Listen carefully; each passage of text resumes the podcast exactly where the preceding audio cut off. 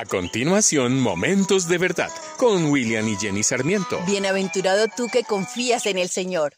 Hola, muy buenos días. El tema que hoy hablaré tiene tanto de alto como de largo. Incluso hay libros enteros que hablan de ello, pero el más importante y revelador es la palabra de Dios. ¿Qué me contestarías si te pregunto quién eres? William. No, ese es tu nombre.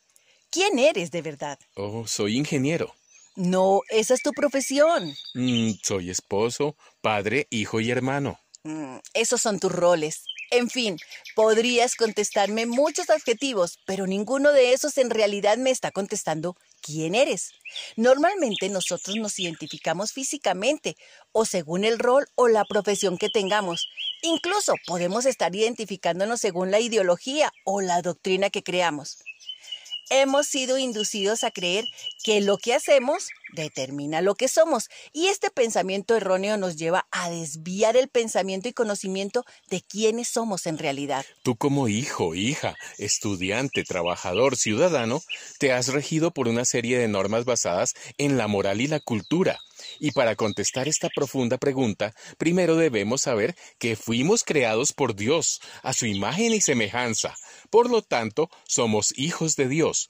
Su palabra lo dice y su espíritu lo confirma, dando testimonio a nuestro espíritu, para que sepamos y creamos que somos sus hijos. Cuando nosotros somos conscientes de esta verdad, vivimos en consecuencia a esta realidad. Génesis 2 dice que Jehová Dios formó al hombre del polvo de la tierra y sopló en su nariz aliento de vida y fue el hombre un ser viviente. Nos relacionamos con el mundo exterior a través de nuestro cuerpo y durante el tiempo que vivamos en el mundo tendremos que hacerlo a través de este cuerpo físico. Por eso debemos cuidarlo. El apóstol Pablo dice que el cuerpo es un, de un creyente es un tabernáculo temporal donde mora nuestra alma.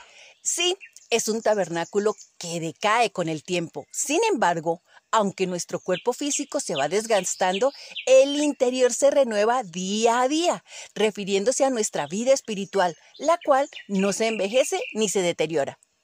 Cuando reconocemos que Jesucristo es el Hijo de Dios y que es nuestro Salvador, inmediatamente y por gracia, como un regalo inmerecido, Él nos llama hijos. Entonces, ¿quién eres?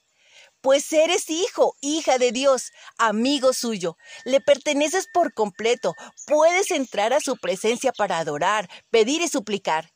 Tienes una nueva ciudadanía, pues eres ciudadano del cielo. Eres la sal del mundo y la luz de la tierra. Eres templo de su Santo Espíritu.